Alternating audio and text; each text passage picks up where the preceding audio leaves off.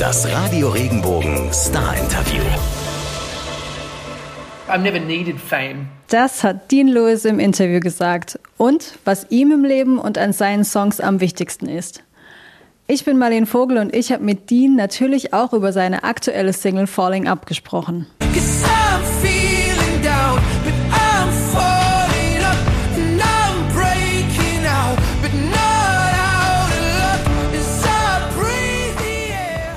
Und welche Zeile es beinahe nicht in den Song geschafft hätte, das erfahrt ihr jetzt. Hi Dean, so good to Hey, see Marlene. you. How Good are to see you? you. I'm good, yeah, good. Just in Sydney. I wish I could be over there in Germany with you guys, but um, coronavirus. Oh my god, I hate it. Ah, yeah, I know. I was thinking back to that time uh, in the past. It seems such a long time ago when you were actually here at our station uh, promoting Be Alright. And I was like, yeah, times they are changing, right? It, it totally. It feels like another lifetime ago. I, it really does, and I like everything does. Like uh, it, it almost feels like if we ever get the chance again, all of us will just be like, "Oh my god, this is so." If we can ever just travel somewhere and just go to gigs and play shows, I just, I think we're all realizing how important it was and took it all for granted before. So. Yeah, I heard a lot of artists say that in the like past few interviews that we're not gonna take it for granted ever again. Yes. Do you think that yes. you needed that reminder in some weird way? Yeah, I think, look, it was four years on the road and then forced year and a half off. Like, you can't do anything even if you wanted to, apart from write songs. So I think you're forced to be reflective. And I, I definitely was reflected so much on my life. And that's what Falling Up is about. It's this whole song is about going, all right, the last three years of my life, I was sprinting towards some finish line. And whenever I got there, I would move it. And it would be about the next thing will make me happy. If I finish this tour, I can relax. The next tour, then Ellen, and then this show, and then you go to Germany. And it's so great. But I was there was so pr- pressure that I didn't handle it too well. And then when it all finished, I went, what the hell was that? That was what I wanted my whole life, and I don't remember anything. So they kind of brought about a lot of change, you know, and that's what Falling Up's about. And you just mentioned that feeling of never reaching that place that's good enough when where you can just settle and be happy about it. You you wrote it in the lyrics and saying I wanted everything but nothing's ever good enough. Like Yeah. how do you cope when you expect a situation to feel good but in reality it's the opposite way? Well, I think if you keep moving, you never have to realize it. You know what I mean? Like if if you're always busy with something, you never have to really address that maybe you're not living the right way, and that might be just enjoying the the small things and slowing down. Um, so I think I think to answer your question, it's always to keep moving, and that that's the that's the problem. Although it's not to say don't be ambitious, don't have goals you're trying to achieve.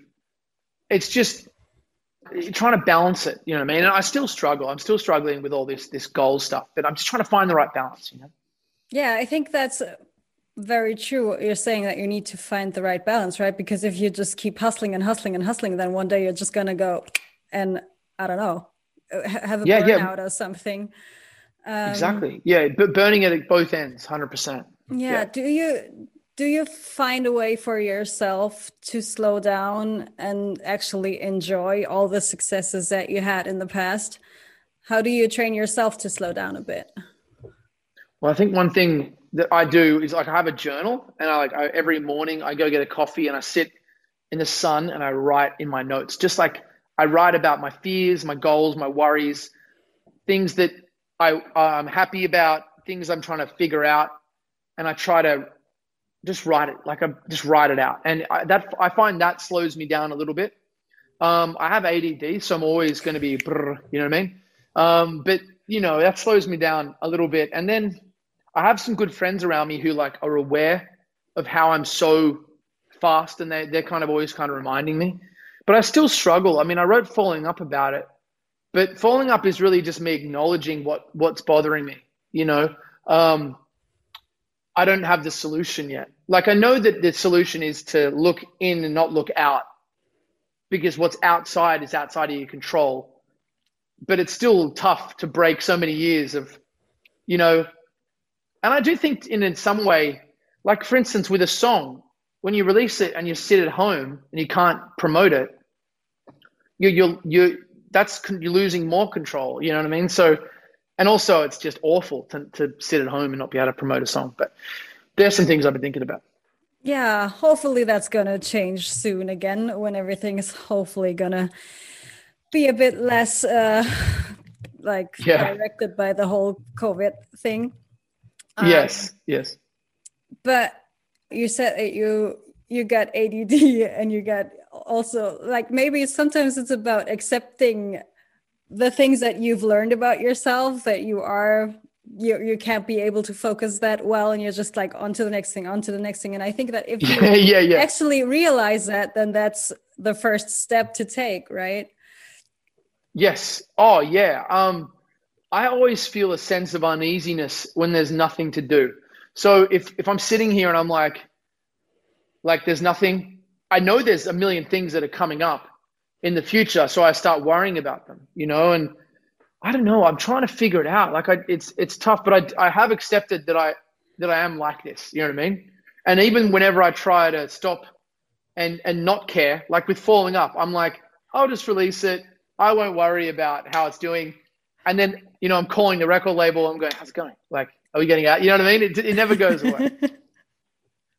well, but just keep trying, you know. I'll keep trying. No, I will definitely, definitely. And you, but you just said you you accepted the man that you've grown into, and in the lyrics it said, "And I hate the men that I've turned into." That's yeah, pretty yeah. harsh on yourself there. But yeah, on the other hand, like super honest and authentic. Like, how do you go about having such dark thoughts about yourself?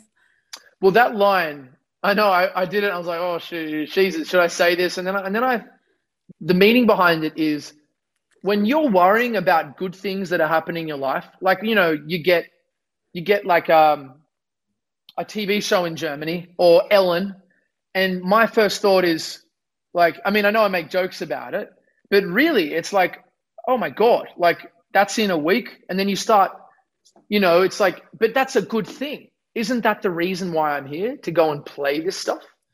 And so it's just these weird thoughts of me going, all right, well, if, if the good things are uh, you're stressing about them, well, then I've got to change me. So that's that. I hate the man that I've turned into. Is like I hate that I'm worrying about good stuff, man, and I got to I've got to stop because it's stupid. I feel like sometimes human beings are like inherently scared of just being happy and actually getting to the places we want to reach, right? yeah, yeah, uh, yes, totally. I, I think it's like those things are free. Those things are free, and and just slow down. You posted something on Instagram uh, yesterday talking about like why not think positive for a change and not just like focus on the good instead of growing old with all the doubts. Do you yeah, feel like yeah. you're making progress yourself with that? I feel like on Instagram and stuff, I post all these thoughts that I have, even if I'm not living by them, but I try. Everything is an attempt. Everything is an attempt. Like I'm reading a new book. I'm always reading new books and I'm I always find when I'm when I'm reading a new book and my brain is actively thinking about some new concept that I take on I, I feel like when I'm in the process of reading it that I live happier. And when the book is over, you can sort of sometimes lose some of those things. But I love that idea of why worry about the, the negative when you could be worrying, you could be happy and thinking the positive because they're both equally as unlikely or as likely to happen as the other, you know? Right. It's uh, some kind of choice you can make, right, for yourself. So why not it be is. a little it bit is. easier on yourself? Yeah, a little more optimistic. Yeah, I can understand. Now, Falling Up um, is the lead single of your upcoming second album. What can we expect? Well, okay. So, I mean, I know everyone says it, but I think these are the best songs I've written having some time away from the first album, I was able to look back and go, all right, well, what songs connected? You know, I think like Be Alright and Waves and Half a Man were my songs that have kind of, you know, sort of still continued to, to grow. And those songs are the, the ones that are most personal to me and the most genuine and real. And, and the other ones, some other ones that weren't as personal, haven't done as well. Um, so I think by looking back, I was able to this album go, I want more of those. I want more truth and authenticity, and I want to match that with the best kind of melodies and songwriting I can do. And um, And I think I've done that. Like I think there's a lot more songs on this album that like that people will be able to sink their teeth into and really relate to on a powerful level. So it's just it's I've only got two more songs to record, but in this coronavirus environment, I don't want to put any more songs. I don't want to put songs out. It's like it's so brutal not being able to promote songs. It's just there's almost no point to put out songs if you can't tour. Do you know what I mean? So the whole point of what we do is touring and writing songs and then touring and playing them. So if I can't play them to people, there's really no point in just putting them out. You know what I mean? So um, it's a weird time. We're all trying to figure out what to do. You know. Yeah, we're all trying just and hoping it's going to be over soon. And I feel like yeah, I keep yeah. saying that for the past year now, and it's not changing. just like a keep going, keep going, up and down, right? And you just yeah, mentioned yeah. waves and be all right being those huge songs that you've written. Is that is that for you? Is that positive thinking about uh, the new record, or is that sometimes pressure you put on yourself if you think back and how well they did? Do you feel like uh, that's somehow affecting your writing process or? You know what? Strangely no. I think it's like with those songs. With be all right i, I really took me a long time to get that song right. Like i recorded it four times and i worked and i worked and i worked. And i've done that with other songs where i've worked really hard and they haven't worked as well. Um, i think it's like you just you just gotta for me personally, I just I'm always very excited because I'm always writing something. And every now and then I'll come across something that means a lot and it's really catchy and I'm like, "Oh." And then there's some magic in it. As to how it's going to go, I all I try to do is make it really good for me. Like I want to love it.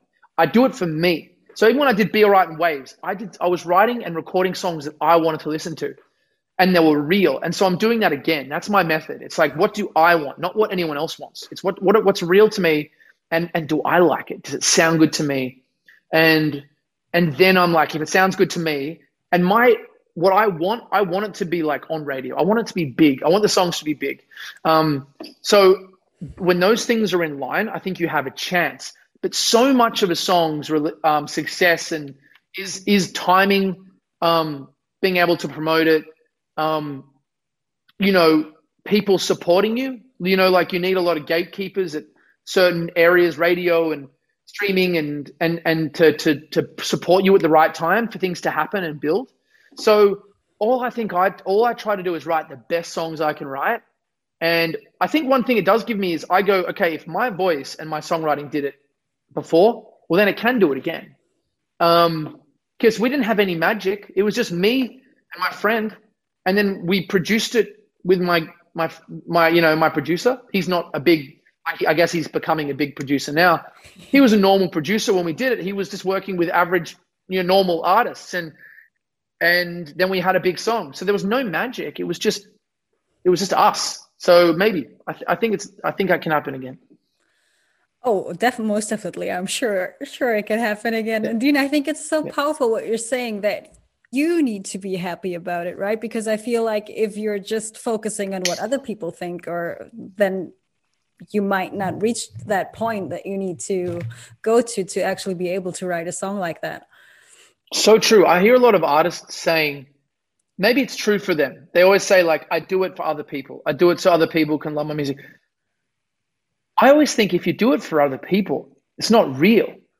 So and i think it's a bit I mean, I know people do things like this, but I always think whenever I hear it, I'm like, you're not telling the truth. You know, you can't. I mean, maybe that, maybe they are, but I don't understand it because I'm like, the more it's for other people, the less personal it is. The less personal, the less authentic it is. The less authentic it is, the more you know, generic it is at the end. So, yeah, yeah. it's always got to be for me as the artist. You know.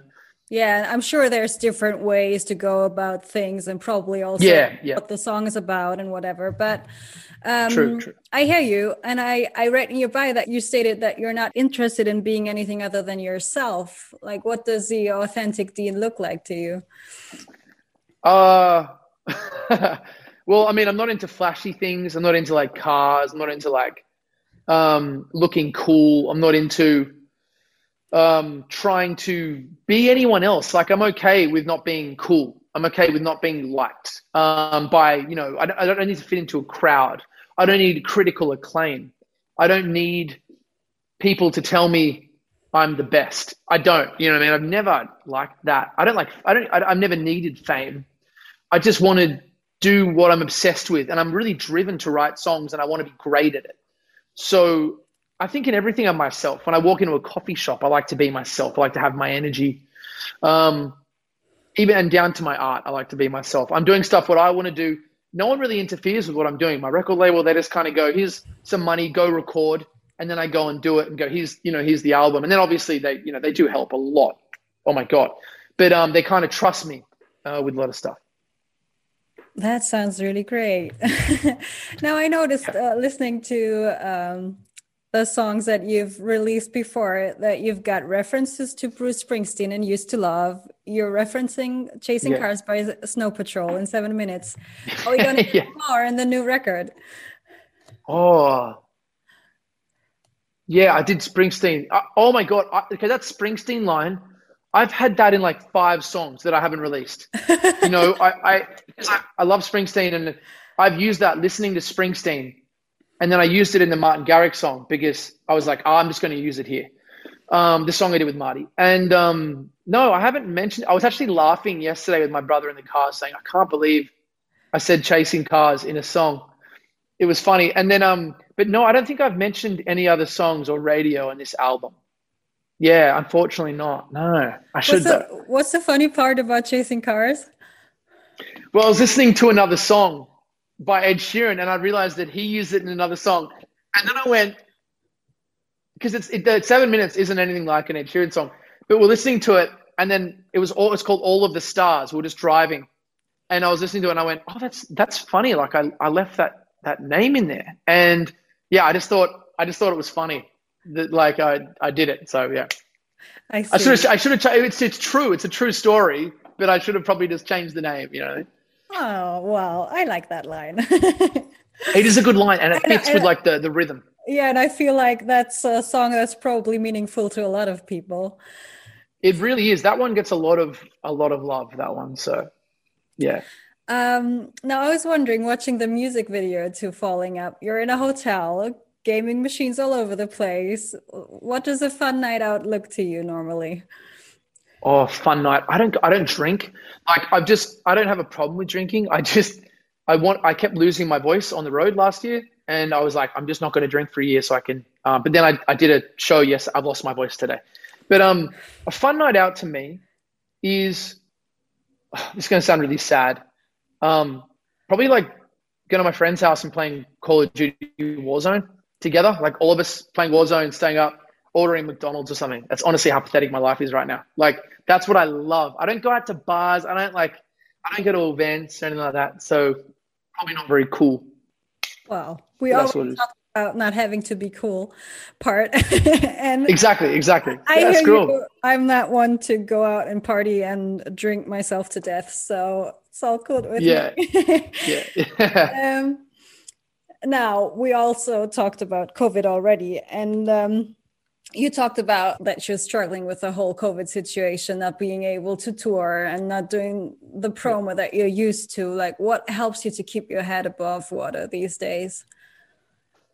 Well, I think the journaling thing really helps. Um, I, I, I, like I, I, go for walks now. So we have lots of sun in Australia. So I like I walk on the beach a lot and with headphones, and I, I sit and I think. So every day I go to this one spot on the beach and I just sort of sit there and with my headphones listen to music and I, I listen a lot of audiobooks. I'm reading a lot, um, but also I just the pursuit of of having something fulfilling in my life. So the fact that I can I'm working towards this album, you know, is is the most there is nothing in life like when you're pursuing your passion and you're working towards and you're actively getting there. You know, creating things I want to create. And I'm I'm almost I'm almost done and it's sounding great. So I, I guess that's what's really helping me is, is finishing the album and the music sounding so good for me. Do you know when this is gonna be out already? Or is there a release date? No, no, no. I think I mean I said to my team the other day, I'm like, I don't want to release another song during COVID because they all understand. We're all the same. You know, like when I put out Be in Germany, I was in Belgium, I was in America, and now I'm just sitting here at home. You know, so um, well, I think I might have to put out music because you can't just disappear forever. But um, yeah, I mean, we're hearing really good things. It feels like the world's starting to open back up a little bit, which is good. Um, but there's no release date yet. No. Yeah.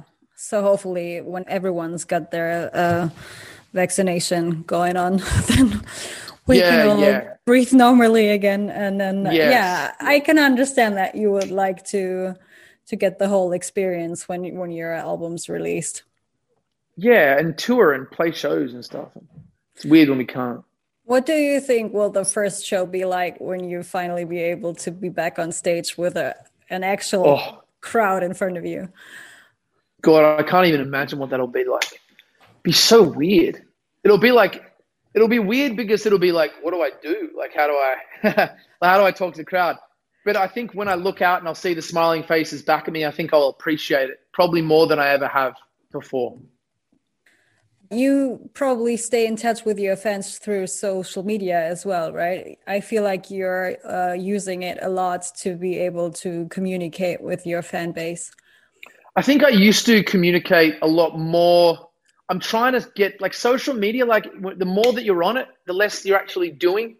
Do you know what I mean? So I think, I think the last kind of six months I've been like trying to, like, because when if I'm on social media, I'm looking at the growth, I'm looking at the followers, and I and is this getting? I just try to now post.